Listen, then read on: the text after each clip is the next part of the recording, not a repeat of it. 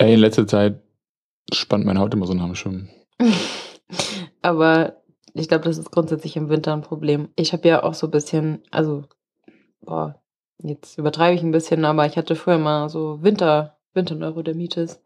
So zwischen den Fingern und in der Armbeuge und ein bisschen am Hals. Also, dass das so richtig krass, also nicht nur so trocken war, sondern auch so richtig gejuckt hat. Bei mir ist einfach weiß dann. Ja, aber ich, also, ich finde, das hat man immer im Sommer. Einmal so, wenn man, wenn man den ersten Sonnenbrand hatte, dass dann, also nicht, nicht, dass sich dann die Haut, also kurzer Disclaimer, nicht, dass sich die Haut in Blasen irgendwie ablöst, sondern dass dann so auch so raue, trockene Haut entsteht. Und im Winter hat man das auch irgendwie, finde ich, oft. Ich habe das, glaube ich, nur im Winter. Ja, also ich habe mich auch gerade äh, nach dem Duschen, das war richtig blöd. Ich dachte, die, die, die äh, Lotion ist fast leer und dann dachte ich mir so, jetzt mache ich die leer und dann kam da irgendwie noch so viel raus und jetzt habe ich mich voll dick eingeschmiert. Ich, ich bin wie für mich wie so eine Speckschwarte, ich glänze und ist alles so ein bisschen klebrig. Ich weiß nicht, kennst du das? Das ist so eklig, wenn du dich eingecremt hast und du bist immer so im Zwiespalt, laufe ich jetzt einfach mit kurzen Sachen rum, dass das so richtig richtig einzieht und dann nicht mehr so nervig ist ähm, und man friert oder zieht man sich warm an und es klebt irgendwie so komisch. nee. Was? Also eincremen, Jeans an, T-Shirt an, stabil. Wie kannst du nach dem Eincremen eine Jeans anziehen? Das ist ungefähr das ekligste Gefühl überhaupt. Und weißt du, was das Allerekligste ist? Wenn man sich frisch rasiert hat, dann ist es noch ekliger. Ja, deswegen mache ich keine Nassrasur, weil das dann in, der, in den Hosen sich echt beschissen anfühlt. Nicht so unbedingt dann direkt danach, aber so einen Tag, zwei Tage später. Ekelhaft. Trimmen bis auf, bis auf null, dann ist top. Nee. Na sicher. Nein, also das ist ja dann, dann stachelt das ja so komisch an. Nee, eben nicht. Das stachelt, wenn man sich komplett mit Rasierer rasiert. Also nee. Aber ich habe Ding probiert. Hier ein bisschen, wie heißt's? Hä? Ich habe den Namen vergessen. Was willst du denn, was willst du denn mitteilen? Haare. Dass ich dir die Haare an Weihnachten geschnitten habe? Nein. Hä? Den, was man da reinmachen kann. Conditioner. Hab ein bisschen Conditioner probiert. Mit dem Leben hast du Conditioner probiert. Hey. Ich, war völlig, ich bin völlig vom richtig, Glauben abgefallen. Richtig stabile, mich, richtig stabile Frise kriegt man Philipp hat mich gestern gefragt, wie man Conditioner benutzt. Ey, richtiger Aufwand. Man muss erst duschen, dann das Zeug reinmachen, dann warten, dann wieder abduschen. Ja, es gibt Viel auch Conditioner, den muss man nicht einwirken lassen. Aber, aber da musst du dich halt ein bisschen reinfuchsen. Ein bisschen Aufwand, aber dafür stabile Frise muss sein. Aber weißt du, was, was auch eklig ist? Hast du gerade gewusst? Nein, das laberst ähm, okay. Wenn man sozusagen seine Haare, vorzugsweise wenn man lange Haare hat, für kurzen kann ich es nicht, kann ich nicht mitreden. Äh, wenn man da Conditioner, also wenn man so richtig geil gepflegt hat, dann sind die Haare danach so richtig dünn und irgendwie voll schlecht zum zu stylen. Und Hä, was brabbelst du? Die sind dann viel. Nee. Natürlich geht viel besser. Das dauert so zwei, drei Tage, bis das dann wieder so ein bisschen. Zwei, drei Tage. Was sich rausgewaschen hat und dann sind die Haare perfekt. Also so zwei, drei Tage nach dem, nach dem Waschen mit Conditioner was sind die Haare. Für zwei, drei Tage. Top. Ich habe gerade diese Conditioner rein, jetzt stabile Frise am Start. Ja, du wäschst ja auch jeden Tag die Haare. Diese Locken, die stehen. Ne, Aber aktuell habe ich keine so viele Locken. Du hast einfach gar keine Locken, weil einfach, einfach deine Haare sind richtig kurz. Egal, Conditioner, viel Aufwand, aber wenn man Bock hat, probiert's mal aus, gell? Äh, jeder Mensch außer dir hat schon seit Jahren Conditioner benutzt. Glaube ich nicht. Das soll mir mal bitte der eine Mensch, den es gibt, wenn es überhaupt einen gibt von unseren Hörern, der noch nie Conditioner benutzt hat und der wirklich mit diesen Hin Hin Anwendungstipps jetzt was anfangen könnte, der soll mir bitte schreiben, dann nehme ich alles zurück. Aber Einige. so lange lasse ich dich da stehen als. Leute ballert alles dazu. Kann ja wohl nicht sein. Okay, ich glaube, wir müssen jetzt anfangen. Sonst. Das ist hier die, die, die kurze Pflegeecke. Wie, wie nennen wir das? Wie nennen wir diese Rubrik? Body. Schmodder aus dem Bad.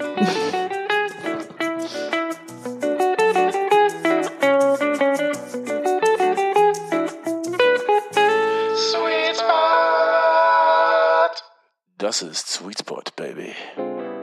Gute und Servus hier mh, mm, aus Österreich. Und ich habe gerade kurz überlegt, aber das ist, glaube ich, eine Premiere, oder?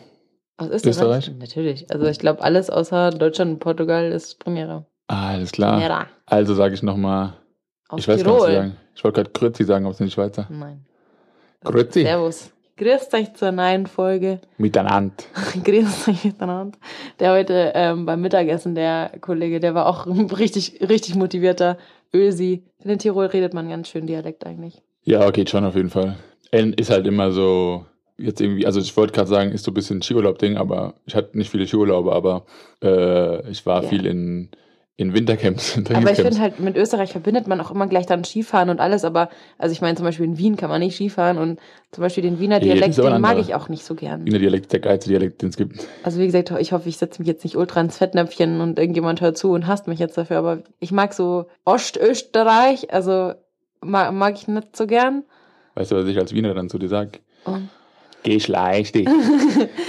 Schlachte, Schlachte, sagen die Leute, die sagen nicht Schlachte. so, die sagen nicht Schlachte, sondern die Schlachte. Ich kann diesen Dialekt absolut nicht nachmachen, aber Der ist dort mal lat. der ist ziemlich stabil, muss ich sagen. Das Phantom kann ist sehr gut. Der hat so eine, so eine Dekadenz, den finde ich, äh, deswegen finde ich so stabil. Ich glaube, wir kommen später eh noch ein bisschen drauf zu sprechen, irgendwie was so Skiurlaube betrifft und so. Aber also warum sind wir überhaupt hier? Weil äh, in, de, in deiner Family stand, gab es was zu feiern Naja, also das ist und wir haben das frecherweise mit äh, einem kleinen Trainingscamp verbunden. Ja, also wir, waren- also wir sind jetzt zwei Tage hier. Also du fährst ja jetzt im Prinzip schon daheim. Also Trainingscamp ist schon ein bisschen übertrieben. Ja, aber zum Langlaufen. in Bezug darauf, wie beschissen die Bedingungen hier schon Was? irgendwie waren. Die, naja, also komm, wir wollten hier erstmal am ersten Tag aufs Laufband gehen. War nix, weil das Laufband einfach nicht gut war. Dann sind wir am nächsten Tag ins Fitnessstudio gegangen. Da waren dann zwei Laufbänder, aber davon war eines drei Stunden lang besetzt. Von einer Frau mit äh, angeschraubten Brüsten und angeschraubtem Po. Äh, Booty Game. Aber Vielleicht kurz dazu, Philipp hat sich dann das zweite geschnappt, nachdem Ja, das nicht mehr besetzt war. Und ich dachte mir, ich warte einfach kurz. Die, also die sah jetzt nicht so krass aus, als ob sie da jetzt irgendwie stundenlang sich dran betätigen würde und ist auch nur gegangen. Und dann habe ich einfach, weil ich ganz frech bin, sie gefragt, sie hat auch Englisch gesprochen, äh, wie lange sie denn noch da drauf sein wird. Und dann meinte sie so, three hours, every day. Und hat mich so böse angeguckt und mit so viel Hass, dass ich mir einfach nur dachte, du tust mir echt leid. bei so, also die hat ja so bergauf, äh, also die hat das Laufband auf Steigung eingestellt. Ja, warum ist sie Und- nicht den Berg raufgegangen? Ja, ich frage mich das jedes Mal.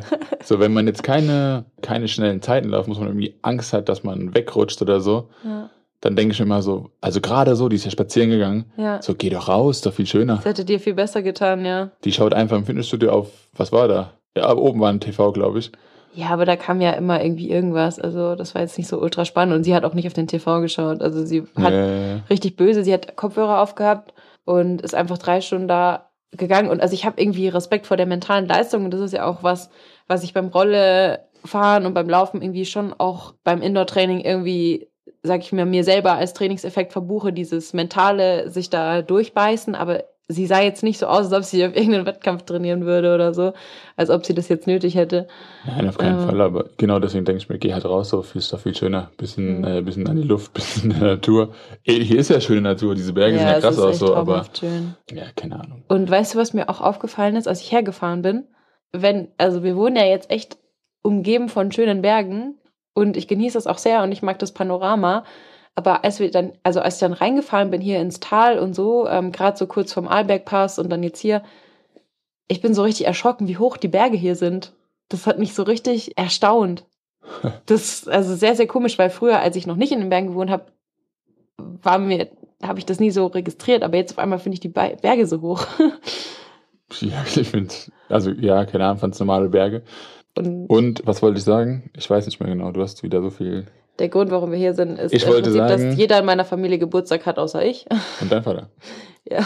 Verbunden halt mit verschiedenen anderen Dingen. Also war jetzt nicht einfach nur Geburtstagsfeier, sondern war eben auch äh, ja einfach terminlich so, dass es jetzt hier gepasst hat. Ja, genau. Also es gibt äh, verschiedene Gründe, warum wir das hier stattfinden lassen. Ähm, muss man jetzt auch nicht so ausführlich werden, aber es ist auf jeden Fall auch so, dass äh, bei uns in der Familie immer Ski gefahren wurde, weshalb äh, wir grundsätzlich auch immer viel in den Bergen unterwegs waren.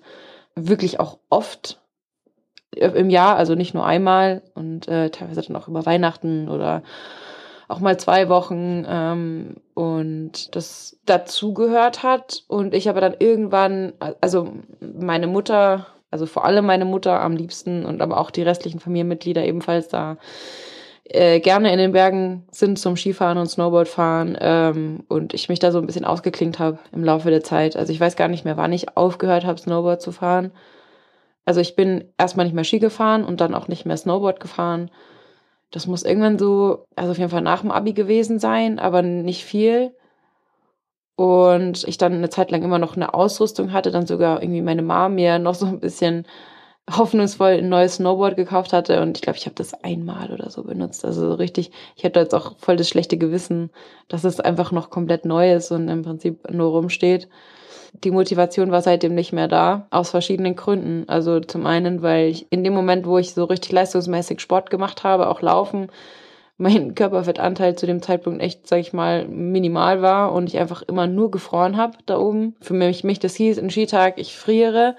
Ich muss mir die ganze Zeit irgendwelche Jacken von anderen Leuten noch drüber ziehen und so. Also es war wirklich immer echt scheiße. Und ich auch dann irgendwann Schiss hatte, mich zu verletzen, weil wir auch viel abseits der Piste gefahren sind, Tiefschnee oder halt irgendwie, wo du jetzt nicht genau weißt, ob da jetzt irgendwie ein Stein kommt oder was auch immer. Und ich dann immer mit irgendeiner Prellung nach Hause gekommen bin und das Risiko mir dann irgendwann einfach zu hoch war. Dann habe ich es einfach gelassen. Echt, ich finde es immer nicht so ein Grund, andere Sportarten zu tun, die einem auch irgendwie Spaß machen, weil ich immer finde, eigentlich am gefährlichsten unterwegs bin ich immer in, in den Sportarten, die ich dann mache für das Training. Jetzt so mit den Langlaufskiern da irgendwelche Abfahrten von der, von der, von der Loipe dann runterzufahren, finde ich irgendwie gefährlicher oder, oder verletzungsanfälliger als jetzt irgendwie äh, Ja. eine präparierte Piste. Ja gut, du hast jetzt War Abseits ja, gesagt. für, nein, aber ja, ja, aber war ja für mich auch ein Grund, um eigentlich über zwei Jahre lang nicht langlaufen zu gehen, weil ich einfach Angst hatte. Aber ich meine, wer, sich beim Tennisspielen am, aufs Kinn dotzt und sich,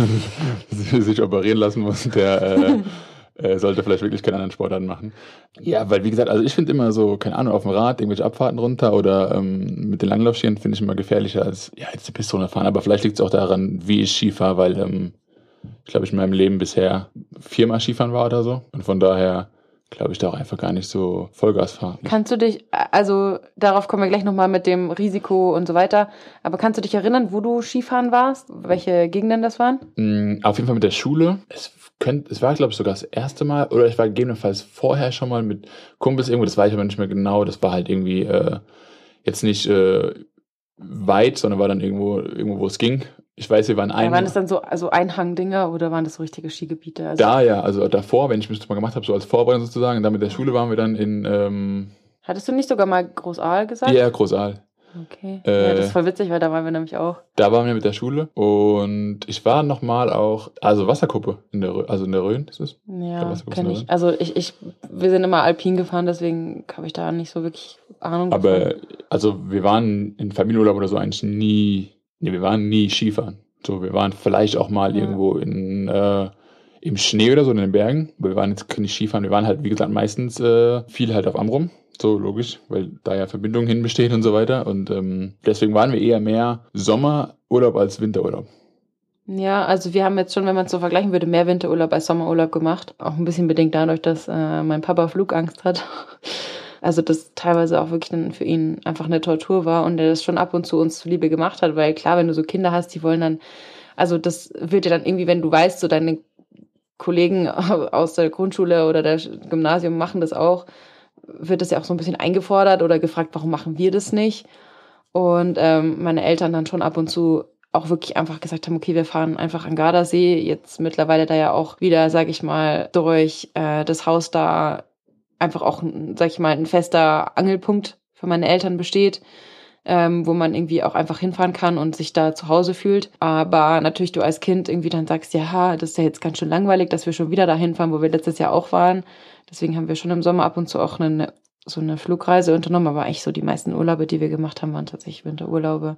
Und das war für mich so Standard. Und ich habe das irgendwie als Kind gar nicht so zu schätzen gewusst, weil mir das nicht bewusst war, wie unfassbar teuer Skifahren ist. Also unsere Sommerurlaube waren jetzt auch keine Flugreisen oder so, sondern es war halt viel an der, also auch aus dem Grund, weil mein Bruder auch Flugangst hatte, hat er mittlerweile überwunden, aber früher wollte er einfach nicht fliegen. Aber wir waren auch, ja, dann halt viel an der Nordsee oder halt in, in, in Frankreich oder so, also mit dem Auto erreichbar. Und was wir auch eigentlich nie gemacht haben, was glaube ich für viele auch so ein Standard war, waren so, und da bin ich heute dankbar drüber, dass wir das nicht gemacht haben, weil ich sage, äh, ey, ich glaube, das ist, also es wäre halt mir auch wahrscheinlich früher nicht so gefallen, aber Darf ich mittlerweile, raten, wenn ich was du sagst? Darf ich raten? Ja, darfst du? Cluburlaub. Ja, so, so, Ja. so ein Scheiß. Ähm, das war, glaube ich, also wusste ich von vielen irgendwie so, wenn man in der Schule war oder so, von den Schulfreunden, die es dann erzählt haben, die es gemacht haben. Fände ich auch ganz Das haben wir nie gemacht äh, und finde ich sehr, sehr cool, dass wir es nie gemacht haben. Und äh, ja, wie gesagt, Winterurlaub haben wir auch nicht viel gemacht. Weiß aber auch, dass es für viele so ein normales Ding war. Und das habe ich vor allem auch dann gemerkt, dass man dann irgendwann so alt war, dass man dann eigene Urlaube machen wollte, nicht mehr mit der Familie. Ja.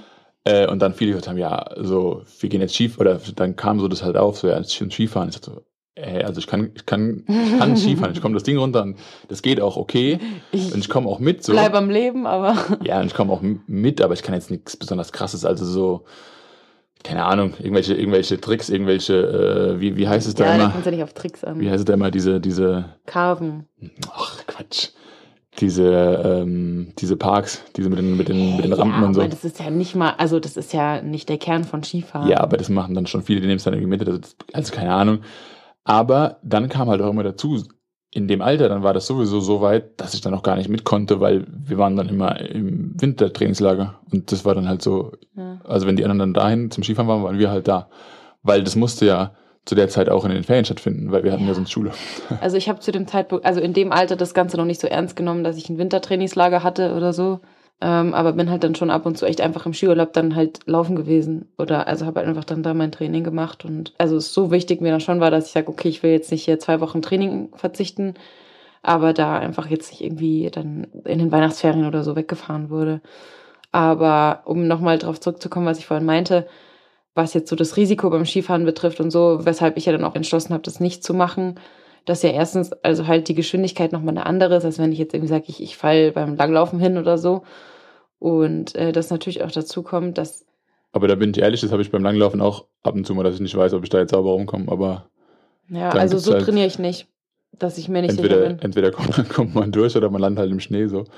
Ja, oder auf das- der Eisplatte. Ja, das, seitdem du mir das erzählt hast, dass du da dir in St. in St. Moritz warst, gell? Mhm. Äh, die Schulter zertrümmert hast, ich war, war gerade irgendwie ausgucken, aber es war ja zertrümmert auf so einer Eisplatte. Und jetzt hier war das ja so, dass es brutal eisig war. Du hast ja, glaube ich, gesehen, als ich den einen Tag Also ich bin zwei Minuten, nachdem ich da auf dieser Piste war, bin ich, habe ich entschieden, ich gehe da nicht, ich fahre da nicht mehr weiter. Ja, es macht doch absolut keinen Spaß. Wenn, also wenn, ich finde, es macht Spaß, schnell zu sein. Und manchmal ist man halt schnell unterwegs, wenn es so ein bisschen eisig ist. Und dann ist es schön. Da hat man noch eine Kontrolle. Aber da hatte man absolut keine Kontrolle mehr, konnte nicht mehr einen ordentlichen Ja. Schritt setzen. Da macht es einfach keinen Spaß. Und dann äh, habe ich jetzt mittlerweile auch dann mal so die Gedanken, ah, fuck, vielleicht landet man doch nicht nur im Schnee, sondern Nee, vielleicht also äh, zertrümmert man sich was. Und dann ist es doch, dass ich jetzt eher mal ein bisschen rausnehme.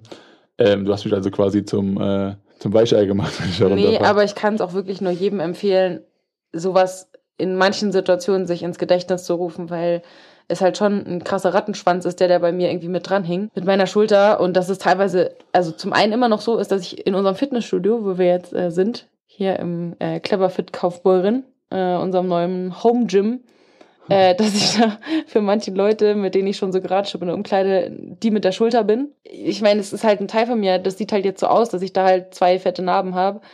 Ähm, aber das halt auch offensichtlich anderen Leuten auffällt, dass ich, dass da was war. So. Ja, weil du immer so freizügig rumrennst da. Naja, also ich meine, ich habe einen Tanktop an und dann. Tanktop hast du nicht an. Hä, was ist das denn dann? Ein BH. Hey, das ist, das ist einfach, du hast kein BH drunter, würde ich sagen. So, Ja, aber du hast keinen Tanktop an. ich habe ein anliegendes ähm, Oberteil an und es ist scheißegal, ob da mein Bauch unten rausschaut oder nicht. Auf jeden Fall Das ist auf jeden Fall ein Büstenhalter. guckt da meine. Heißt es so, ja? Büstenhalter. Ja, aber ein Büsten halt das ist was anderes Oder wie der Schweizer sagt, ein BH. Auf jeden Fall sieht man da meine Schulter und die sieht halt jetzt mein ganzes Leben lang scheiße aus. Und das ist das eine. Und das andere ist natürlich, dass ich das ja letztes Jahr im Januar gemerkt habe, dass ich auf einmal, weil ich meine Übungen nicht mehr konsequent gemacht habe, was einfach jetzt seitdem für mich so was von fest dazugehört, wenn ich auch nur dran denke zu schwimmen, dass ich erst Schulterübungen mache. Und dafür dann auch, wenn die Zeit knapp ist, lieber ein paar Meter weniger schwimmen, als dass ich das lasse. Wenn ich es nicht mache, ich auch rucki nicht mehr schwimmen kann. Also dann einfach da ich halt in alte Bewegungsmuster verfalle und in dem Moment das dann einfach wieder ultra schmerzhaft wird und Ja, aber ich meine so, dass auf so Läupen so im Wald ab und zu mal dann in so einer Senke oder so da halt so eine Eisplatte ist, das habe ich jetzt schon öfter erlebt. Da kann man dann auch einfach die Ski gerade stellen drüber fahren, so, aber so wie die Loipe da jetzt war, äh, so dass es permanent war, dann macht es auch einfach absolut keinen Spaß. Und dann denke ich, macht es auch einfach keinen Sinn, wenn man eh nicht sauber, sauber Schritte setzen kann. Und ähm, dann habe ich ja die Loipe gewechselt und da war es super. Werbung. Äh, weißt du eigentlich schon, wo du deinen Saisonauftakt machst dieses Jahr? boah, nee, also da bin ich tatsächlich noch ganz äh, unentschlossen, aber ich habe mir ist zu Ohren gekommen, äh, dass du mit deinem Trainer schon deinen Saisonauftakt besprochen hast. Ist das richtig? Ja, ich mache dieses Jahr wieder die traditionelle Veranstaltung äh, in Darmstadt. Den Swim and Run, der letztes Jahr nicht so gut funktioniert hat, weil ich ja äh, noch meine OP hatte. Bei dir nicht funktioniert hat. Aber genau, aber dieses Jahr äh, werde ich am Start sein. Wir waren letztes Jahr ja auch da. Zum äh, Zuschauen, zum, ja. genau. Weil es ein Highlight ist. So, also sehr coole Veranstaltung und ähm, dieses Jahr werde ich wieder selber dabei sein und an den Start gehen. Ja, weißt du, was ein Swim and Run ist? Ähm, also na, nachdem ich letztes Jahr zugeschaut habe, habe ich auf jeden Fall eine ganz grobe Vorstellung davon. Ähm, aber du kannst es sehr gern für unsere Hörer noch mal ein bisschen genauer ausführen, weil es natürlich schon ein relativ unkonventionelles Wettkampfformat für Triathlon ist, aber deswegen vielleicht auch genau so spannend. Ja, und zwar ist es so, dass ähm, ist ja Winter, heißt Im Seeschwimmen ist gerade momentan ungünstig. wird im Hallenbad geschwommen. Und zwar ist das äh, meiner Meinung nach das schönste Hallenbad in Deutschland, und zwar das Nordbad in Darmstadt. Da warst du sogar früher auch schon mal zu Gast, zu Schwimmzeiten noch, glaube ich, gell? Als es noch alt und hässlich war. Genau, jetzt ist es neu und wunderschön und trotzdem schnell. Und danach äh, geht's nach draußen. Und zwar mit einer relativ kurzen Pause, sodass man sich gerade so umziehen kann und dann draußen einfinden muss. Und das ganze Format findet so statt, dass äh, 700 Meter geschwommen wird und dann äh, im Jagdstart zum Laufen gegangen wird, was ich ganz cool finde, dass eben die Abstände aus dem Schwimmen beibehalten werden und man dann auf die äh, fünf Laufrunden, flach und nur ein bisschen so leicht wellig, aber schnelle Strecke. Und dann kommen dabei 5500 Meter raus am Ende, die gelaufen werden. Und eben in den Abständen vom Schwimmen. Heißt also, man weiß immer, wo man ist. Und äh, wer als erstes im Ziel ist, Hm. hat auch gewonnen. Wenn vor euch niemand im Ziel ist, dann äh, war dir vermutlich am schnellsten. Und ja, man muss eben nicht äh, dann nochmal in irgendwelche Ergebnislisten schauen und sagen, vielleicht jemand später gestartet, sondern der, der als erstes drin ist, hat, hat das Ding gewonnen. Ähm, Hast du dir das vorgenommen? äh, mal schauen. Ist aber auf jeden Fall immer traditionell sehr stark besetzt, sowohl äh, bei den Erwachsenen als auch bei den Jugendlichen. Also da kann man sich auf jeden Fall drauf gefasst machen, äh, dass da so einiges am Start stehen wird. Und äh, ja, ich bin auf jeden Fall auch schon ganz gespannt, wie du dich da schlagen wirst. Es gibt natürlich auch verschiedene Streckenlängen. Heißt, die ganzen schnellen Jugendkaderathleten werden über eine bisschen kürzere Strecke an den Start gehen. Oder auch die gleiche, aber in gesonderten Wertungen. ähm, aber sind viele da, nicht nur aus, nicht nur aus äh, Hessen, sondern auch anderen Bundesländern. Kommen da immer viele hin, weil es eben ein cooler Test ist. Ich würde sagen, es ist der Saisonauftakt in Deutschland sozusagen. Ja, auf jeden der Fall. angesagteste. Und ja, da wird sich immer schon, schon gemessen. Man hat so ein erstes, eine erste Standortbestimmung, weiß, wo man sich befindet. Einfach den ersten Schock fürs System im Jahr. Ja, und das ganze Surrounding ist ja auch insgesamt relativ einladend, würde ich sagen, sowohl jetzt äh, für Teilnehmerinnen als auch für ZuschauerInnen. Was so die Möglichkeiten im Hallenbad betrifft, mit einer Tribüne als auch draußen, ähm, mit äh, Startzielbereich, wo man einfach super äh, das Rennen verfolgen kann, aber auch mit standesgemäßer Verpflegung für alle, die äh, vom Anfeuern oder vom Rennen und Schwimmen hungrig sind, gab es zumindest letztes Jahr ein ganz ansehnliches Kuchenbuffet, wo sich auch der ein oder andere Profi-Triathlet äh, mit seinen Backkünsten hervorgetan hat. Ja, Horst und Helmut sind an der, an der Maschine unterwegs, stecken da viel Liebe in den Kaffee. Lohnt sich. Lohnt Und sich. ja, ihr habt jetzt schon gehört, dass äh, da viele schneller am Start sind, aber das Coole ist, dass äh, es Siegerehrung gibt für, für, alle, für alle Klassen sozusagen, für alle Streckenlängen, für alle Wertungsklassen. Und äh, Kommentatoren an der Strecke sind also wirklich äh, ein ganz cooles Format mit Rundumversorgung. Und das Beste ist, wir haben natürlich ein Goodie für euch. Ein Bonbon. und zwar äh, hat uns der DSW, äh, netterweise der Ausrichter ist, und auch mein Heimatverein, einen Freistaat zur Verfügung gestellt. Den wir jetzt unter euch verlosen werden. Genau, also wenn ihr Bock habt, euch mit mir zu betteln ja, genau. oder einfach äh, an, der, an den Start zu gehen bei einem sehr coolen äh, Rennen. Ihr müsst den Philipp nicht schlagen, also wenn ihr kurz vor der Ziellinie eben vielleicht den Vortritt lasst, dann Also es ist andersrum, ist völlig okay, wenn ihr mich nicht lasst. ähm, und äh, wie das Ganze funktioniert, ist eigentlich ganz einfach. Genau, also teilnehmen an unserer kleinen, kleinen, aber feinen Verlosung ist äh, ganz easy. Ihr müsst im Prinzip nur unserem Instagram-Account sweetspot.baby ähm, folgen und äh, unter dem Beitrag zu dieser Folge, also quasi der neueste von allen Beiträgen, kommentieren, warum ihr heiß auf das Race seid. Ähm, entweder seid ihr schon in bestechender Form und müsst es jetzt einfach allen zeigen oder ihr habt Bock auf Kuchen von Mika Not. Ähm, also da müsst ihr einfach uns erklären, was euch dazu bewegt, nach Darmstadt zu fahren. Und ich glaube, Philipp hatte noch, noch ein, kleines- Anliegen. Kleines Add-on, da ich ja alleine gelassen werde von meinem Race Support. Ich kann leider nicht dabei sein. Ja, schreibt mir nochmal dazu oder verlinkt, wen ihr mir gerne als, ähm, als Race Support dann zur Seite stellt. Und äh, dann schauen wir mal, äh, wer den Startplatz äh, von euch gewinnt. Spaß beiseite, also wir losen natürlich aus. Also ihr müsst, ihr müsst uns nicht bestechen. Uns reicht äh, die Begründung, warum ihr Bock habt. Und ähm, ja, natürlich auch gerne ein Like. Ähm, Genau. Aber ganz wichtig, dem Account folgen. Dann seid ihr dabei. Genau. Wichtig ist, äh, Anmeldeschluss ist der 31.01. 24 Uhr. Das heißt, Unser Gewinnspiel geht bis zum 30. Also dann habt ihr noch genug Zeit, um euch da schnell anzumelden anzumelden. und noch dabei zu sein beim angesagtesten Saisonstart in Deutschland. yes. Ich freue mich, wir sehen uns an der Strecke, Also, wir wünschen euch natürlich ganz viel Erfolg. aber keine schnellen Beine. also, wir gucken vielleicht mal ein bisschen die Accounts durch, wer dir da gefährlich werden könnte. Äh, Spaß. Wir freuen uns auf jeden Fall äh, auf alle, die mitmachen. Trainiert fleißig. Äh, alle Infos äh, zum Gewinnspiel und auch die Website der Veranstaltung findet ihr einmal in den Shownotes und auch bei uns auf Instagram. Also wenn ihr euch nochmal informieren wollt, schaut da vorbei.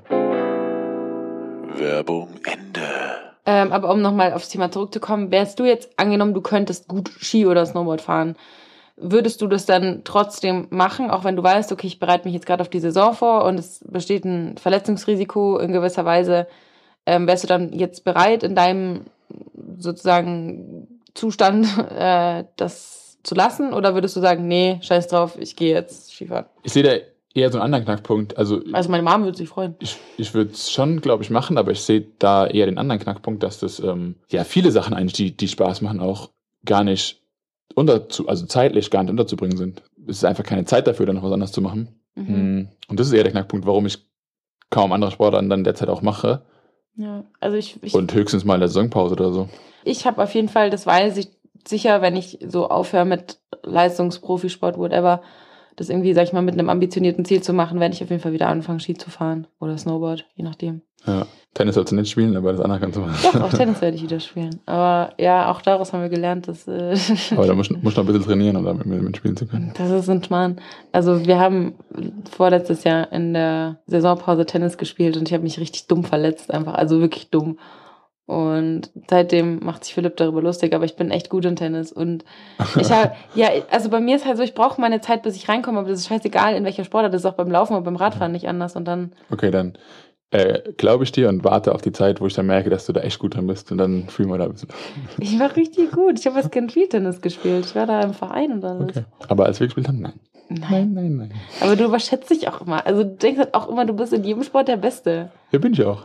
Bist du gar nicht.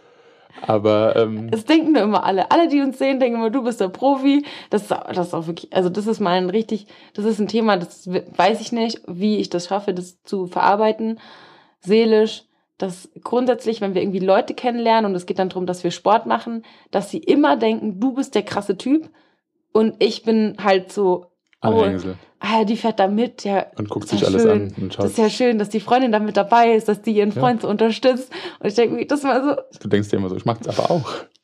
Nein, du denkst es nicht ich und sagst es. nein, ich denke mir, ich mache das sogar besser. Ähm, aber, also ja, ich werde bestimmt dann auch mal wieder, also es macht schon Spaß. So, da ist irgendwie schon ganz cool. So auch die, die Stimmung in so einem Skiort finde ich irgendwie immer ganz cool, wenn man da unterwegs ist und so die Leute dann da runterkommen und es ist eigentlich schon Nachmittag so. Und dann fangen die an, da irgendwie zu saufen und sich da einen reinzustellen an Das irgendwelchen halt Bars. das, das ist halt das Schöne an so einem Skitag. Der ist einfach nicht lang, weil es wird halt dann dunkel und du musst halt dann runter und wenn der Lift nur bis 16 Uhr fährt, Ja, dann, und dann machen die Party dann und dann, nichts zu tun. und dann sind die voll und dann gehen die ins Bett und dann ist immer noch voll früh. Und am nächsten Tag geht's dann eigentlich, weil du bist voll früh ins Bett, so weil du hast voll früh angefangen zu saufen. Du hast voll viel Energy. Und äh, nee, aber so in einem Skiort irgendwie, also auch ganz cool. Und ich habe immer, wenn ich in den Bergen bin, aber also in den Bergen mit Schnee verbunden irgendwie, also nicht, wenn ich nur in den Bergen bin ohne Schnee, dann ist es nicht, aber sobald Schnee dazu kommt, dann trinke ich immer Almdudler oder auch mal Skiwasser so und das ist irgendwie, es schmeckt irgendwie voll lecker. Also erstmal ist das komplett gelogen, weil du auch im Sommer schon am Dudler gesoffen hast und das nicht jetzt... ja, aber da ist, finde ich nicht das Gleiche. Aha, okay. Ich finde es da ein anderes Feeling. Weißt du, was ich auch bemerke und was mich sehr glücklich stimmt? Ähm, wir haben ja auch beide schon so unsere Erfahrungen gemacht mit pflanzlicher Milch konsumieren und Österreich. Ey, kurzer Einwand noch, mir ist gerade eingefallen, wenn einer weiß, was Skiwasser ist, ey, gib mal Bescheid, ich rätsel die ganze Zeit. Ich glaube, das ist irgendwas mit Himbeere. Ich sag das mit Johannisbeer. Und ich weiß nicht, warum ich mir da so sicher bin, aber irgendwie ist es bei mir so abgespeichert, dass Skiwasser Johannisbeer ist. Das kann man, das müssen wir Klär, klärt uns auf. Das ist schon schlecht vorbereitet. auf Was, was meinst du mit Milch? Äh, Milch. Milch. Ähm, in Bezug auf pflanzliche Milch, dass Österreich da so in den letzten Jahren echt aufgeholt hat und dass du hier mittlerweile einfach überall geil äh, Cappuccino mit Hafermilch bekommst und auch gar nicht mal so schlecht. Und das äh, ist irgendwie für mich so, also wenn, wenn ich weiß, so ich muss mir um meine ganze Laktose-Scheiße keine Gedanken machen, dann geht's mir richtig gut. Ich fühle mich dann richtig wohl. Super. Wenn es nicht so gewesen wäre, dann wäre ich morgen mit dir heimgefahren. Ja, und so, äh, genau, du bleibst noch ein bisschen, ich fahr wieder heim. So ist das Leben. so muss es sein, so gehört's. Ähm, ah, ich wollte sagen, dass ich bestimmt auch, wenn dann wieder mehr Zeit ist, und es ist ja keine Saisonpause, wenn man Skifahren kann, in der Regel. Und wenn ich das dann nicht mehr so mache, Mhm. dann äh, fahre ich bestimmt auch mal wieder Ski, weil ich glaube, ich finde es ganz cool eigentlich ab und zu mal. Würdest du dann so einen Skikurs nochmal machen? Auf gar keinen Fall. Ich kann das ja so. Ja, aber wie kannst du es? Halt, Ich bin halt schon der Beste, wenn ich da runterfahre. So, aber, Ich, äh, ich freue mich so auf den Moment, wenn ich die sehe und wenn ich einfach, wenn ich einfach auslachen kann, wie Nein, ich weiß nicht, wenn man das so im Prozent sagt, dann würde ich sagen, im, schon in der oberen Hälfte der Leute, die da fahren, würde ich behaupten. Oh, ernsthaft? Ja.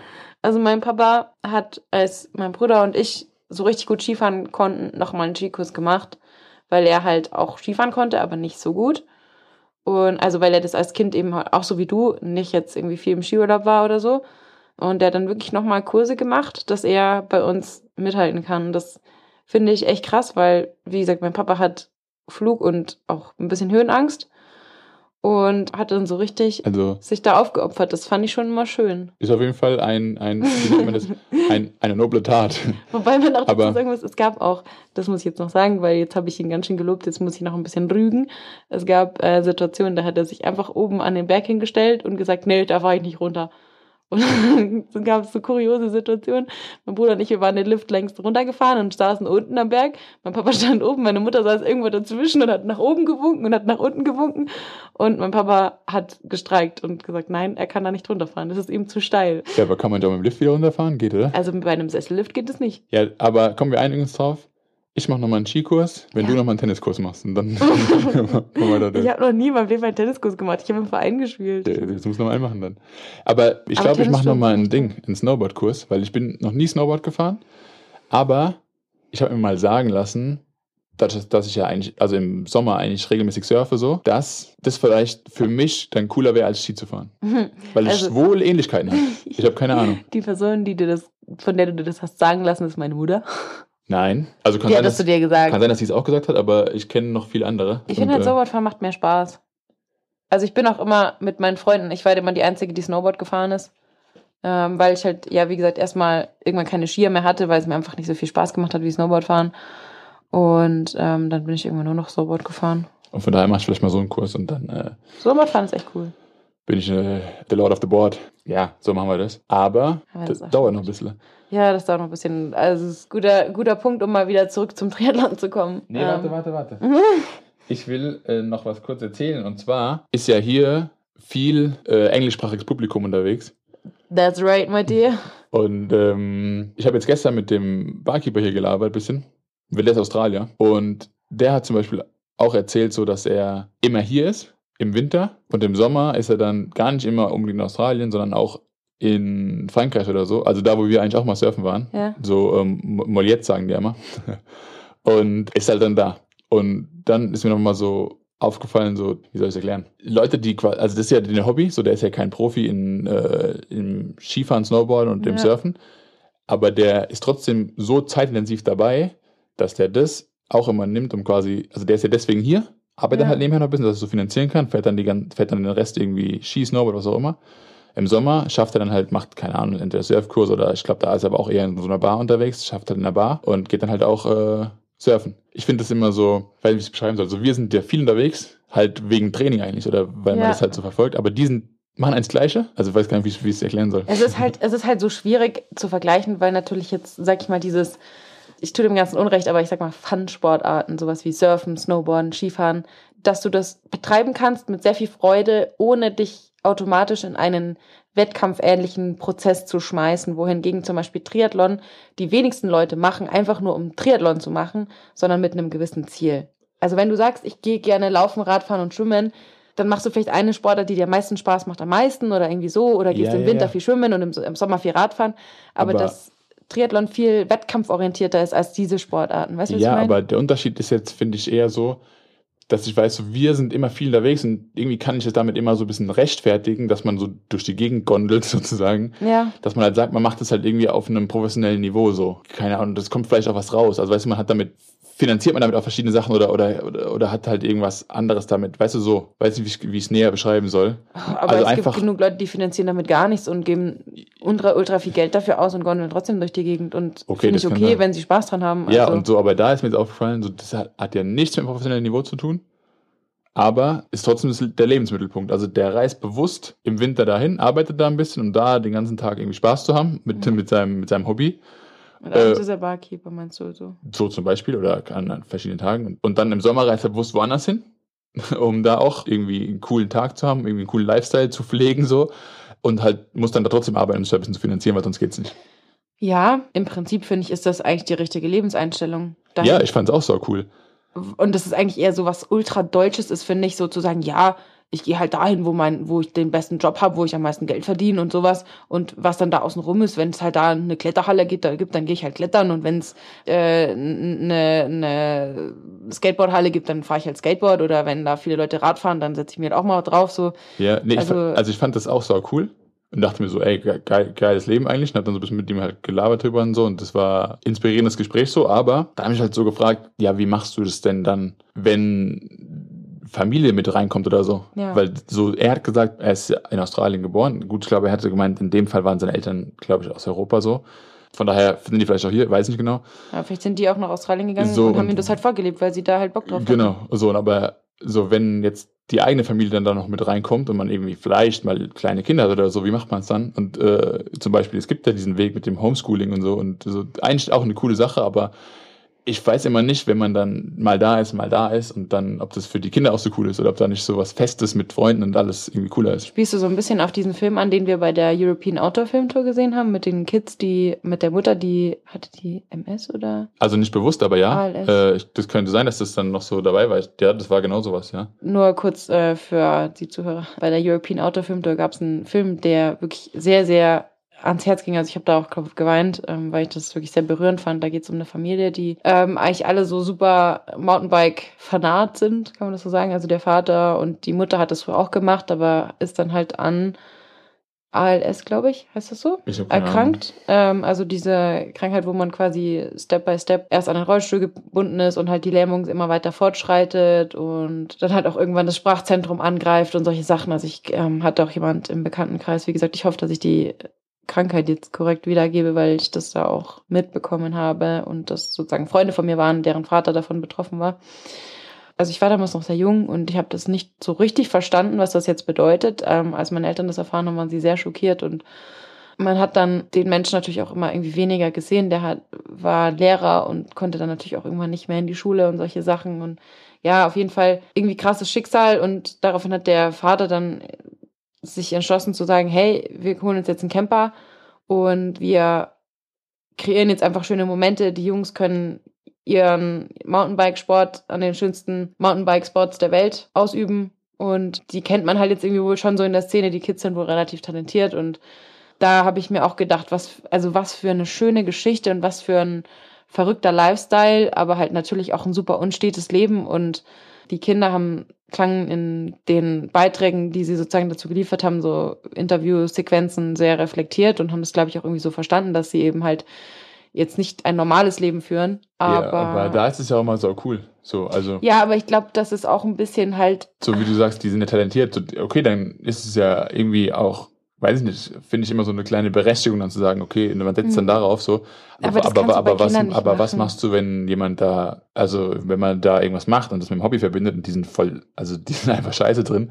Was machst du dann? also im Prinzip finde ich die Einstellung grundsätzlich total richtig, zu sagen, ich gucke erstmal, worauf habe ich Lust im Leben, was erfüllt mich, was macht mir Spaß und dann alles andere drumherum zu bauen. Ich finde, das ist richtig.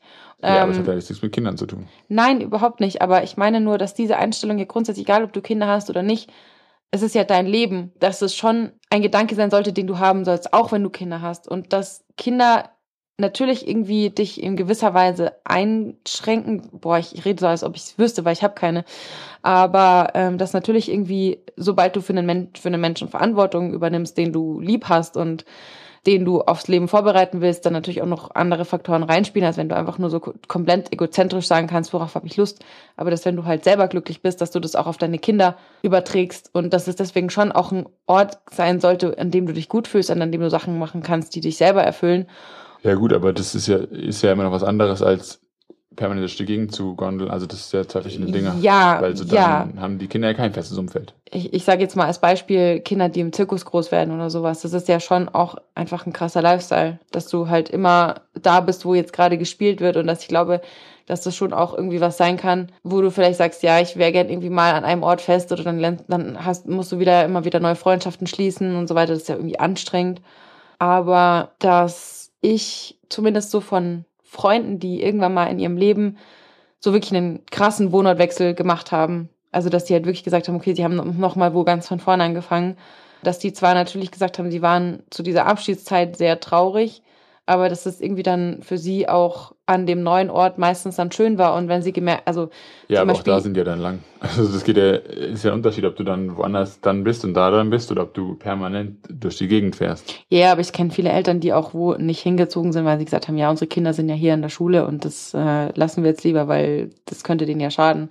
Und ich glaube, dass das manchmal so ein bisschen so ein Trugschluss ist, den Leute haben, weil natürlich Kinder ein gewohntes Umfeld brauchen, aber wenn die Eltern nicht glücklich sind oder wenn die, die Eltern einen scheiß Job haben oder wissen, sie könnten woanders mehr erreichen oder sowas, das ist doch auch Ja, aber wie gesagt, das ist ein Unterschied, ob du woanders hinziehst und dann ist man da fest oder ob du die ganze durch die Gegend fährst. Ja, aber der Barkeeper jetzt da unten, der ist ja auch nur halbjährig. Also der gondelt ja jetzt nicht jeden Ja, Tag aber das, mit, das Beispiel, was du gebracht hast von der European Film Tour, das war, die sind die ganze durch die Gegend Ja, gefahren. und da wollte ich ja auch gerade sagen, dass das ja auch den Kindern selber klar war, dass sie nicht einen normalen Lifestyle haben und dass die vielleicht auch ab und zu Situationen haben, worum es ja in diesem Film nicht ging, aber dass das ja nicht ausgeschlossen ist, dass die auch manchmal sich denken, sie wären gerne irgendwie lieber an der Schule, weil sie sich beim Homeschooling oft mit ihrem Vater zoffen oder was weiß ich. So, das Also ich glaube, dass es für Kinder schon cool ist. Auch so andere, also einfach was zu sehen von der Welt, andere Kulturen irgendwie, andere, andere Sprachen oder so, aber ich glaube nur bis zu einem gewissen Punkt und ich glaube, irgendwann ist wahrscheinlich nicht mehr so cool, dann ständig woanders zu sein, wenn es dann halt, ja, einfach in ein gewisses Alter geht und so. Und ich glaube, dann könnte ich mir vorstellen, dass es dann nicht mehr so cool ist, wenn man unterwegs ist, sondern wenn man dann auch mal zumindest irgendwie so ein, so ein festes Ding braucht. Aber keine Ahnung. ich, ich habe in meinem Leben auch schon so paar Leute, ich habe sie gestern erzählt, äh, von dem Robert, also eine Person, ähm, die sozusagen mit ja, knapp über 40 immer noch halt im Winter Skilehrer ist und im Sommer Surflehrer und halt mal hier, mal dort, wo man halt irgendwie bessere Angebote bekommt oder was auch immer, oder dann will man mal hier und da, dass ich nicht weiß, ob man, gerade wenn man älter wird und auch merkt, dass der Körper irgendwie abbaut, ob man dann damit noch so viel also ob man dann noch so viel Freude dran hat. Genauso wie ich jetzt auch sagen würde, wenn ich irgendwie merke, so dass mein Körper nachlässt oder irgendwie, dass man einfach bestimmte Sachen, die einem früher leicht gefallen sind, nicht mehr so machen kann, dass ich dann auch mir überlegen würde, ob ich mir jetzt irgendwie noch Triathlon antun muss oder ob ich dann vielleicht sage, okay, eine Sportart reicht eigentlich. Es macht alles Spaß, auch aktuell. Und deswegen ist es cool, irgendwie auch jeden Tag das zu machen. Aber es kann ja sein, dass man dann irgendwann sagt, boah, irgendwie macht mir jetzt nicht mehr Spaß, das jeden Tag zu machen. Und dann einfach das zu wissen, dass man es auch nicht unbedingt machen muss, weil man kein größeres Ziel dahinter verfolgt, außer einfach nur diesen Sport zu machen, weil er einem Spaß macht. Also dann halt, keine Ahnung, wenn man Bock hat, geht man sonntags auf den Tennisplatz. Oder wenn man was anderes machen will, macht man was anderes. Ich weiß nicht, was, was noch. ja, also, Also, Golfen zum Beispiel. Also, nee, das das reizt mich gar nicht.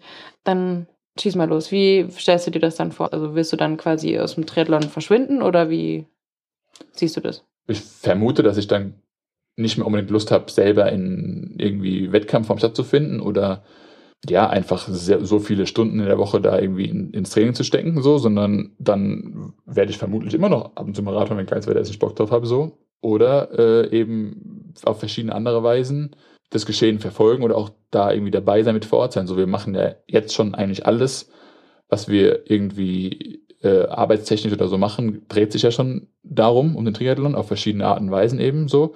Deswegen denke ich, dass man daraus schon auch irgendwie eine Grundlage jetzt sich arbeiten kann, mit der man dann weitermachen kann, ohne selbst aktiv am Wettkampfgeschehen teilzunehmen. So äh, sehe ich das, aber kann absolut noch nicht sagen, in welcher Form das genau stattfinden wird, weil jetzt in letzter Zeit auch so viel passiert ist und sich so viele neue Wege und Türen irgendwie geöffnet haben, die alle cool sind, die alle Spaß machen, aber man da jetzt eben schauen muss, so äh, wie das dann weitergeht. Wie gesagt, so bisher haben wir verschiedene Wege, aber ich denke, dass wir ja schon irgendwie uns damit abgesprochen haben, dass wir das so ein bisschen zusammenlegen oder äh, ja, da auch schon dabei sind, dabei waren und das denke ich in Zukunft noch fortführen. Aber ich glaube nicht, dass ich aktiv noch unbedingt so selber am Geschehen teilnehmen möchte, weil ich ja auch schon ein paar Mal gesagt habe, so manchmal sind mir die, die äh, Triathlon Oldies da ein bisschen unangenehm, die, die da in dem Game dann auch immer äh, nur nach Bestzeiten hetzen und sich da immer durchsetzen müssen und Ellbogen raus und so, das finde ich halt irgendwie nicht so, nicht so cool. Aber wie siehst du das, wie ist bei dir? Mhm. Also du hast da jetzt auch auf verschiedene Wege damit zu tun. Einmal der Weg des Profis, also da dich zu etablieren, aber einmal ja auch abseits davon irgendwie in verschiedenen Medien, ob es jetzt welche sind, die du selber mit äh, Freunden machst und äh, dich darum kümmerst irgendwie, äh, oder ob das halt deine Person irgendwo stattfindet, woanders, bei anderen Medien, die nicht von dir selber sind sozusagen. Äh, gute Frage. Irgendwie auch eine gar nicht mal so leicht zu beantwortende Frage, weil ich ja eigentlich schon mal irgendwie auch mich von dem ganzen leistungssportlichen Gedanken irgendwie verabschieden wollte und gleichzeitig in dem Moment aber auch gemerkt habe, dass ich das, dass ich mich ja von dem Sport an sich gar nicht verabschieden kann, weil das ja irgendwie Teil von meinem Arbeitsleben ist. Ähm, also dass ich da ja trotzdem, sag ich mal, selbst wenn Sport nicht mein Beruf ist, trotzdem beruflich da Sport irgendwie ein Teil, also mindestens ein Teil davon ist, wenn nicht sogar irgendwie das Hauptthema oder das, worum sich dreht. Ähm, ich habe das mir natürlich auch irgendwie in gewisser Weise ausgesucht. Also es ist jetzt nicht so, dass mit dem, sag ich mal, was ich gelernt habe oder was ich studiert habe, ähm, nur äh, sozusagen eine Medienschaffende im Sportbereich sein kann, aber es ist einfach halt das ist, wo ich auch meine Expertise sehe, gerade wenn es um halt Journalismus geht, was ich ja äh, bisher beruflich hauptsächlich gemacht habe, Journalismus und Medienarbeit und Öffentlichkeitsarbeit, dass äh, es schon auch darauf ankommt, dass man von dem, was man so schreibt und spricht, irgendwie auch eine Ahnung hat. Und ich eigentlich nichts schlimmer finde als irgendwelche Wirtschaftsredakteure, die von Wirtschaft gar keine Ahnung haben. Also ist mir in der Regionalzeitungszeit oft über den Weg gelaufen, dass dann Leute sagen, ja, ich bin eigentlich in die Sportredaktion gekommen wie die Mutter zum Kind, wo ich mir denke, ja super, äh, das ist ja eine gute Voraussetzung und ja, jetzt habe ich ein bisschen weit ausgeholt, um ah.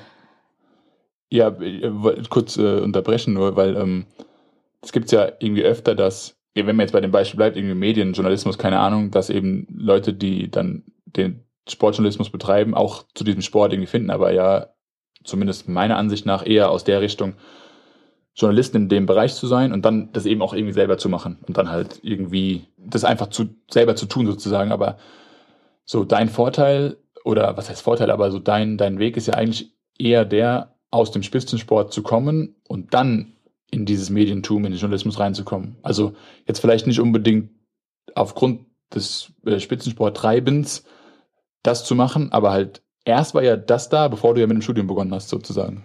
Ja, das war da und das hat mich natürlich auch dazu bewogen, das Studium zu machen, ähm, auch wenn ich eigentlich eher so ein bisschen alibimäßig studiert habe, weil ich irgendwie nicht so wirklich große Motivation hatte, überhaupt zu studieren, ähm, aber dann halt irgendwie gemerkt habe, dass das mich, also zum einen die Germanistik extrem interessiert hat, also alles, was um Sprachwissenschaft, Literaturwissenschaft geht und dann aber auch halt der Sport. Und halt alle immer gesagt haben, ja, krasse Kombi, also irgendwie crazy, aber ich finde, es hat sich super cool ergänzt. Und ich dann zu dem Zeitpunkt natürlich auch schon professionell Laufsport betrieben habe und äh, das auch weitergemacht habe und ähm, natürlich in den Sachen, die ich dann geschrieben habe, halt andere Einblicke hatte als Redakteure oder Leute, die das halt irgendwie so von außen, sag ich mal, durchs Lesen gelernt haben oder durchs Verfolgen oder durchs Kommentieren oder was auch immer. Und ich finde, dass das auch gut ist, dass ähm, so eine, sag ich mal, nicht so emotionale Sichtweise, weil ich trage da halt super viele Emotionen mit rein, auch gerade jetzt persönliche Sachen, dass ich sage, wenn ich mir jetzt irgendwie einen Marathon anschaue oder so, dann kenne ich halt da ein paar Leute und dann bin ich da auch anders drin involviert, als jemand, der da jetzt von außen relativ sag ich mal, kalt reinhüpfen kann und sagen kann, okay, ich habe da vielleicht einen viel objektiveren Blick drauf, aber das gerade auch so diese, diese Emotionen, dass man weiß, was die jetzt gerade fühlen, die da im Wettbewerb stehen, dass das voll wichtig ist und dass man das ja bei vielen Profiathleten sieht, die jetzt zum Beispiel, ähm, was weiß ich, bei der Sportschau arbeiten oder für andere, sag ich mal, Medien, Medienkanäle, ähm, dass sie aber gar nicht, also auch im Zeit meiner journalistischen Geschichten gemerkt habe, dass ich eigentlich gar nicht so mich da sehe, weil ich eben, wie jetzt gerade schon gesagt, super emotional an die ganze Sache rangehe und eigentlich gerne beim Storytelling bleiben würde und gerne mich so verwirklichen würde, dass ich die Themen, die ich mache, in dem Umfang und in dem Maß bespielen kann, wie es mir wichtig ist und dass ich keine Lust habe, dass am Ende ich irgendwie einen Beitrag produziere über irgendein Thema, was mir voll wichtig ist und mich total bewegt und dann sagt jemand, ja, das ist schön, Frau Reng, aber mehr als fünf Minuten haben wir dafür nicht Zeit. Oder mehr als äh, 100 Zeilen gibt es nicht her. Und dass ich dann immer enttäuscht und wütend wäre. Und äh, deswegen halt sowas wie Podium-Magazin für mich super schön ist, weil ich da meine Freiheit ausleben kann. Und gerne das halt auch nach dem Sport weiterhin tun würde. Also schon eher, keine Ahnung, Richtung Sport, Medien, anstatt jetzt andere Medien. Kinderbücher schreiben oder so, weil so zum Beispiel, Oh. du kannst ja auch gut schreiben. Ja, also damit halt hängt es ja zusammen. Also ich meine, man kann ja auch, also das Ja, ja, aber ich finde den Unterschied zwischen du meinst Interview führen oder Sachgeschichten schreiben oder so. Und ich habe jetzt schon, Sachgeschichten? Ja, Sach- und Sachgeschichten. ja, weil ich es nennen soll. du ich habe jetzt so verschiedene Romanformen oder so Ja, von das- dir das heißt gelesen. Die waren sehr gut so. Und äh, Ach, ich glaube, ich weiß, also sowas auch oder eher nur, wie nennt man es andere? Interviewform halt, keine Ahnung. ich nein. Interviewform, wie gesagt, ist mir halt irgendwie auf Dauer ein bisschen zu trocken, sondern auch, also entweder halt auch so Reportagenstil oder halt wirklich einfach, also Bücher.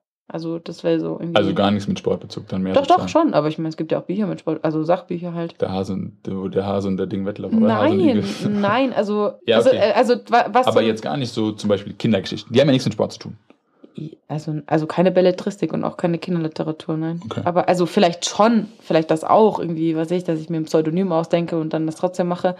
Ähm, aber ich fände es komisch, wenn es irgendwie jetzt sozusagen von, von Franzi Reng auf der einen Seite irgendwie ein Sachbuch über, keine Ahnung, Gendoping gibt und auf der anderen Seite ein, äh, ein Roman über, weiß ich nicht, äh, irgendwelche Kriminalgeschichten oder Ja, was okay. weiß ich.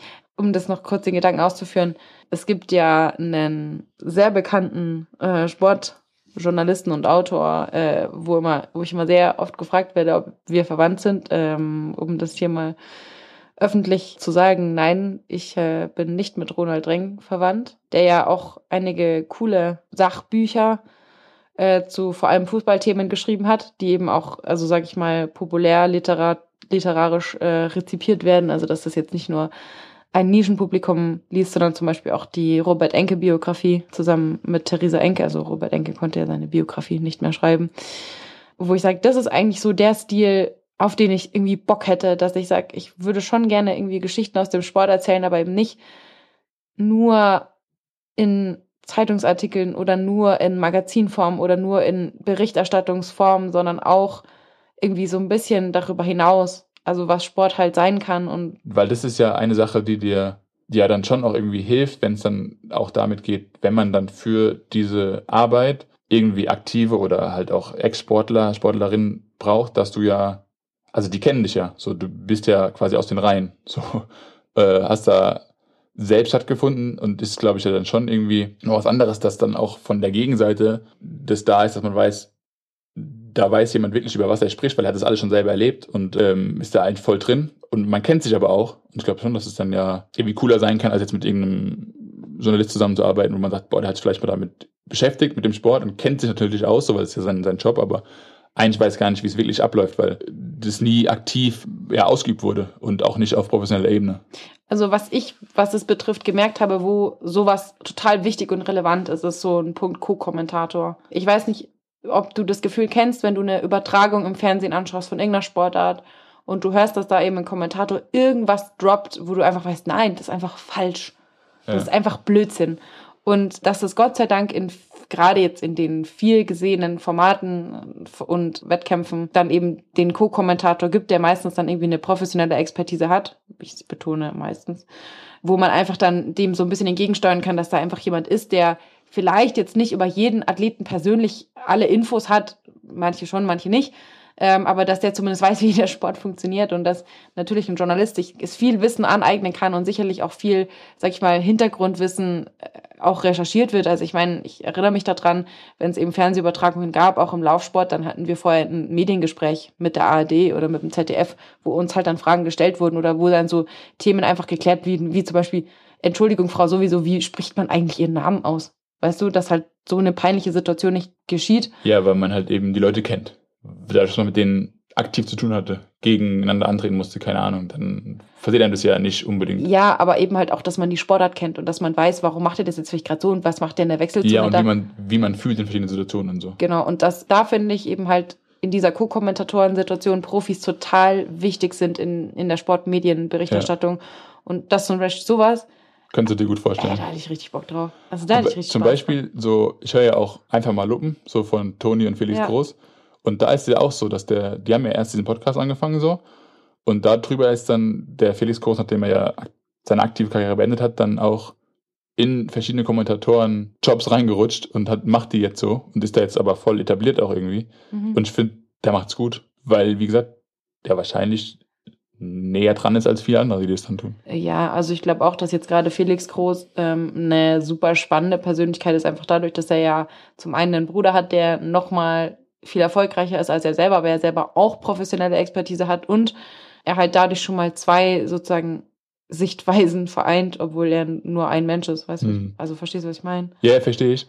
Und zum Beispiel, da ist es ja so, die haben ja beide Familie, Frau, Kinder und so weiter und äh, haben die da jetzt auch schon im Podcast jetzt ab und zu mal stattfinden lassen, zumindest die Frauen. Und das ist vielleicht jetzt der nächste Punkt, den wir dann gleich nochmal dann draufkommen, aber vorher, vorher noch das, aber so, oft ist es ja so, dass du mittlerweile einfach als professioneller Athlet oder Sportler ja eigentlich auch irgendwie Influencer bist so. Oder zumindest äh, da auch eine Reichweite direkt aufbauen kannst einmal, dadurch, dass sich halt die Leute ja kennen durch irgendwas anderes und dann da auch kennen, aber auch was dafür tun musst, um diese aufzubauen oder zu, zumindest irgendwie zusammenzuhalten, keine Ahnung, beise, beisammen zu halten, dass es, Mhm. dass es fortlaufend ist. Und da jetzt aber auch nochmal so eine Frage so, ich meine, du hast ja jetzt auch eine äh, gewisse Reichweite einfach bei, bei, bei Social Media so. Würdest du dann irgendwann auch da privatere Sachen stattfinden lassen, wie zum Beispiel Familie oder eher nicht so? Also erstmal, glaube ich, bin ich da sowieso relativ offen. Also es gibt so ein paar Bereiche, die ich also ganz bewusst, was vielleicht auch vielen Leuten gar nicht auffällt, weil sie es nicht wissen, komplett raushalte. Das sind bestimmte Teile meiner Familie, die einfach nicht stattfinden aus Gründen. Das sind aber auch bestimmte, ja, eben private Sachen, die kein was angehen, wo ich auch einfach sage, er muss sich mich selber schützen. Das würde ich jetzt nie so offen irgendwie ansprechen oder warte vielleicht bei manchen Situationen auch noch so auf den Zeitpunkt, um das irgendwie dann so zu kommunizieren, dass es irgendwie auch irgendjemand hilft. Ja. Weil so, so wür- würde ich mir vielleicht selber ein Bein stellen und noch ganz vielen anderen auch, weil das der falsche Weg wäre. Aber dass ich zum Beispiel jetzt gerade was so Familie betrifft oder, oder Kinder oder so einfach so viel schon gehört habe äh, von anderen Sportlern mit Kindern, dass ich irgendwie glaube ich, ich meine, du kannst halt deine Kinder irgendwie nicht verstecken. Du kannst, ich meine, die sind halt da und die sind ja auch irgendwie Teil von deinem Leben. Und gerade wenn du dein Leben so offen teilst, wie du es als Sportler mittlerweile machen musst, Ja, ich finde es auch cool, wenn das Oh, nicht, so wenn es nicht außen vor gelassen, nicht verschwiegen wird, so, aber es gibt ja verschiedene Weisen, wie man das Ganze darstellen kann oder Ja. sich auch darstellen kann. ja. Und äh, es passiert ja alles bewusst. So, es ist ja, ja eigentlich auch eine Art von Show irgendwie zu Social Media. In gewisser Weise ja, weil, wie gerade schon gesagt, es werden ja Sachen ausgeklammert. Oder halt auch manchmal auch nicht. So, vielleicht auch bewusst nicht. Aber Weißt du, wenn wir uns jetzt gestritten haben oder wenn ich heulend im Bett liege, dann zeige ich das ja auch nicht. ja, so deswegen. Aber manche machen es halt schon. Und jetzt ist halt das Thema so, ja, man kann das ja so ein bisschen steuern, was man da zeigt. Und ich finde es cool, wenn man es nicht ausklammert, aber man kann ja zum Beispiel sagen oder steuern, was man zeigt. Und ob man jetzt sein Kind wirklich frontal irgendwie zeigt oder ob man es jetzt irgendwie vielleicht so zeigt, dass es, man sieht, es ist ein Kind da, so, aber man kann jetzt nicht viel erkennen davon. Keine Ahnung, so zum Beispiel.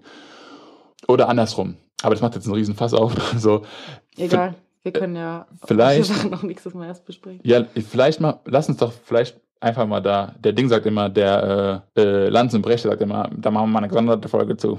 vielleicht äh, können wir mal eine gesonderte Folge zu machen, weil ich finde, das ist auch ein spannendes Ding und so, aber das wird jetzt nochmal eine vielleicht kleine abschließende Frage an dich dann nochmal so. Es gibt ja, oder du hast ja schon gesagt so, als Profisportler muss man zum gewissen Teil, auch das können wir nächstes Mal nochmal beleuchten, muss man, muss man nicht, keine Ahnung, Nächste Woche gibt es die große Social Media Folge. Ja, ich freue so. mich drauf. Aber, aber muss man ja zum gewissen Teil auch irgendwie Influencer sein, so wenn es man so mal nennen möchte, oder so halt in die Art. Aber jetzt gibt es ja auch Fälle, schon einige, aber jetzt auch in letzter Zeit wieder, die es andersrum machen, die eigentlich irgendwie aus der Influencer-Schiene kommen und jetzt sagen, ja, aber ich bin jetzt auch Sportler. Und das ist ja vielleicht so ein Thema, wo ich nicht genau weiß, ist es dadurch passiert, dass eben Sportler auch einen gewissen Teil Influencer geworden sind, auf einmal Influencer denken, ich kann jetzt auch Sportler sein, oder wie, weißt du so? Ich habe da, eine ganz, ich hab da einen coolen Abschluss für die Folge, ähm, womit wir dann, glaube ich, äh, sozusagen zum Ende kommen können und dann wirklich nächste Woche, glaube ich, einmal ein bisschen tiefer in das Thema Social Media einsteigen und in Zusammenhang mit Sport. Ich glaube, das ist cool. Ich glaube, das gibt viel her. Ja, ich glaube auch. Also, wir können auch so ein paar, wir können auch ein paar so äh, von den Zuhörern vielleicht ein paar Statements oder ein bisschen Input auch sammeln ähm, oder Fragen, wie auch immer. ja. Weil ich finde, ja, wie gesagt, es ist ein riesiges Feld. Sport, Influencertum, Social Media, Sponsoring und so weiter, wo auch jetzt in der letzten Woche an anderer Stelle sehr hitzig diskutiert wurde. Ähm, ich weiß nicht, ob du das verfolgt hast. Äh, Tom Stegel hatte da die Frage gestellt, was der Unterschied zwischen einem Profisportler und einem Influencer ist. Da gab es einen guten Schlagab, also ich will es nicht Schlagabtausch nennen, weil es war alles auf einer sehr Aber auf einer sehr, sag ich mal, trotzdem professionellen Ebene, egal. Aber der hat keine, keine, also äh, respektvoller Umgang, kein beleidigender ja, Umgang. und auch so, dass am Ende, glaube ich, alle irgendwie wussten, das geht um die Sache und nicht um persönliche Dinge. Aber ja. dass, wenn du es genau nimmst, eigentlich jetzt gerade so Sportler, die in den Medien wirklich stattfinden, also sprich Fußballer, jetzt eben so jemand wie ein Groß, schon früher jetzt, also schon vor Jahrzehnten, Influencer auf die Weise waren, wie man damals Influencer sein konnte, nämlich in der TV-Werbung und sowas. Dass da Sportler stattgefunden haben und dass Ja. da Menschen, die eigentlich sozusagen im TV irgendwie in einem Spot zu sehen waren, die man nicht kannte, deswegen jetzt nicht irgendwie dann Fame. Verstehst du, worauf hinaus Ja, ja, schon, der- aber der Unterschied, finde ich, der große Unterschied ist, dass es damals, also heute ist es einfach der Zugang oder das sein zu können, ist ja leichter, weil man das selber sein kann. Ja. Und damals konnte man es erstmal nicht selber sein, sondern man musste konntest- davon irgendwie genau, eingeladen werden. Genau, so. du musstest von irgendwem gescoutet werden und sagen, hey, du hast ein schönes Gesicht, dich So. möchte ich in meiner Werbung haben. Und heute ja. kann man das selber und wenn man sich clever anstellt halt, oder was heißt clever anstellt, aber wenn man da halt ein bisschen was reinsteckt, so, das geht halt auch, und das merkt man ja auch, das ist nicht einfach nur so, sondern das ist dann schon auch viel Arbeit, die man dann da noch mit reinstecken ist, muss. Ja, aber es ist auch in manchen Teilen mehr Schein als Sein. Also ich kann Genau. auch eine gewisse Reichweite suggerieren. Egal, aber Aber so dadurch, dass es so einfach geworden ist, sozusagen sich selber so darzustellen, ist halt, was ich mir jetzt so die Frage stelle, ist, vielleicht deswegen auch, wie gesagt, so, dass Sportler sind jetzt auf einmal auch auf irgendeine Art Influencer, aber dass jetzt Influencer dann sagen, jetzt bin ich auch Sportler, so, das ist jetzt irgendwie in letzter Zeit neu für mich geworden. ja, Und, aber lass uns da nächstes Mal auch gerne drüber sprechen, weil da haben wir, glaube ich, auch viel, viel drüber zu sprechen. Ähm, aber für mich so, vielleicht jetzt die, wirklich die abschließende Frage so, ist es für dich auch vorstellbar zu sagen, ich switch dann von Sportler und Part-Time-Influencer so zu Influencer und vielleicht noch Part-Time-Sportler, weißt du so? ja, das kommt ja, also ich finde immer das so schwierig zu sagen, dann so, ja, dann werde ich halt Influencer, weil Man kann es ja ja- nicht. das müssen ja die Leute auch irgendwie sehen oder so. wollen. Und ich Ja, bin ja. jetzt schon jemand, dass ich sage, also ich finde jetzt schon irgendwie auf Social Media statt und ich glaube, dass ich jetzt auch das, was ich da irgendwie so den ganzen Tag so von, von mir gebe, ähm, dass das jetzt nicht komplett beschissen ist. Mhm. Ähm, aber dass das jetzt auch weitaus nicht die Reichweite ist, die andere teilweise auch Sportinfluencer haben, die jetzt nicht meine sportliche, nicht mein sportliches Niveau haben, ohne jetzt irgendwie dazu abgehoben zu klingen. Weißt du, was ich meine? Also es gibt schon Leute, die mit ihrem Influencertum in meiner Sportart sicherlich mehr Geld verdienen als ich als Profi, der jetzt nicht zu den Top Ten der Welt gehört.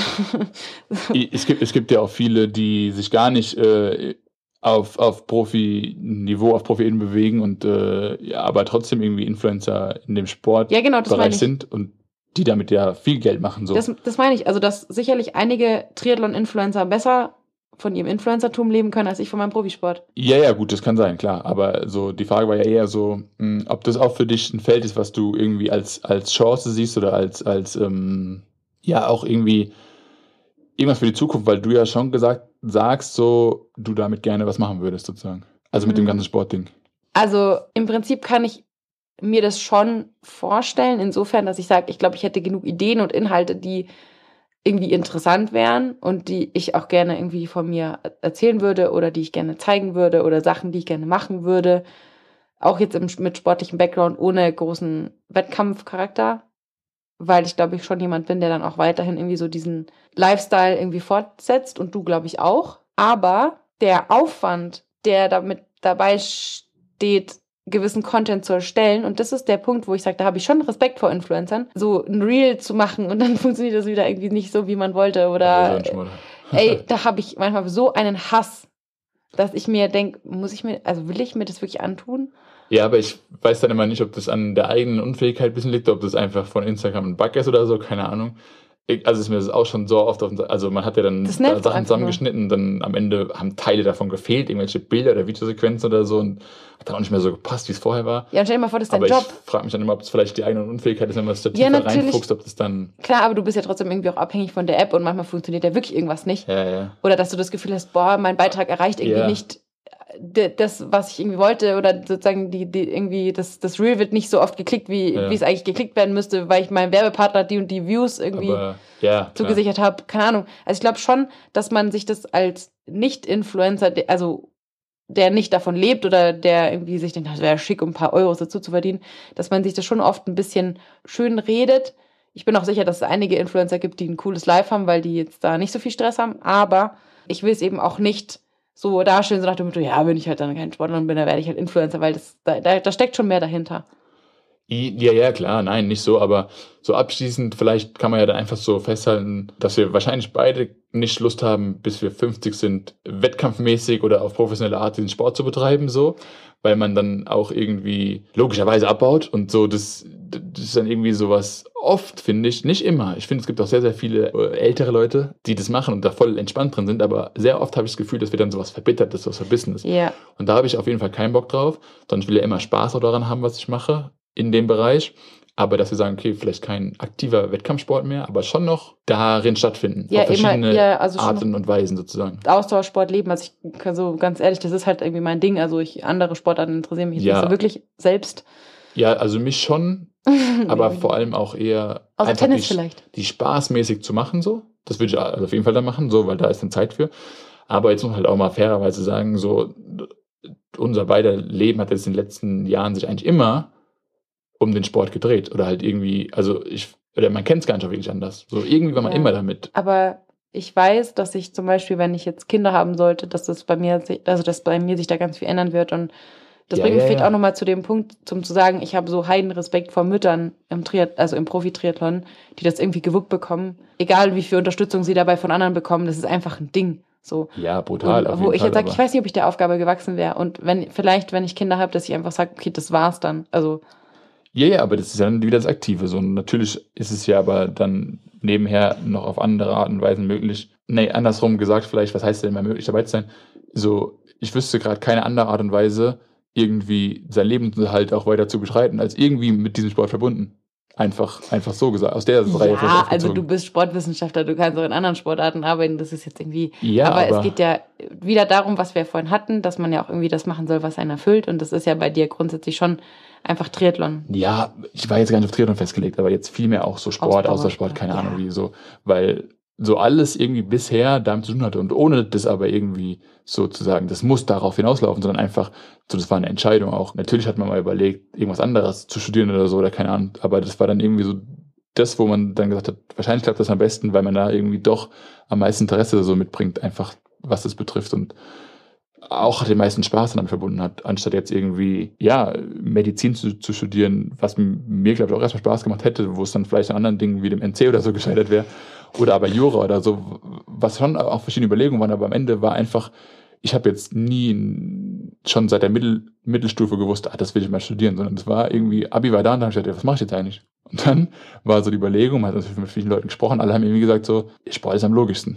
Und dann war das so das Ding. Also bei mir haben alle gesagt, Medizin ist am logischsten, aber ich bin grundsätzlich jemand, der am liebsten die Wege geht, die einem nicht, also wo nicht jeder sagt, ja, so, so, so am besten, also weißt du, ich bin so ein Anti-Mensch. Wenn Ja. jemand mir sagt, das ist perfekt für dich, dann will ich es überhaupt nicht mehr. Ja, und das ist ja das deswegen, was einen irgendwie am meisten beschäftigt. Wahrscheinlich das, was einem auch am meisten Spaß macht dann am Ende. Oder Ja, und mir macht Spaß, rebellisch zu sein und dir macht Spaß, das zu machen, wo du sagst, ja, Da da, seh, Bock da, da, da, sehe nicht nur ich mich, sondern da sehen mich auch die anderen. Das ist ein gutes Schlusswort so. Ja, weiß nicht, ob das aus dem Grund, aber ja, ich weiß, was du meinst. Ja, ich würde mich schon mal von dir verabschieden jetzt auch gleich, aber ich will noch mal, so das ist ja irgendwie so ein, so ein, so ein King von dir geworden, mich immer nach äh, Kalendersprüchen zu fragen oder nach das Wandtattoos. ist richtig gut.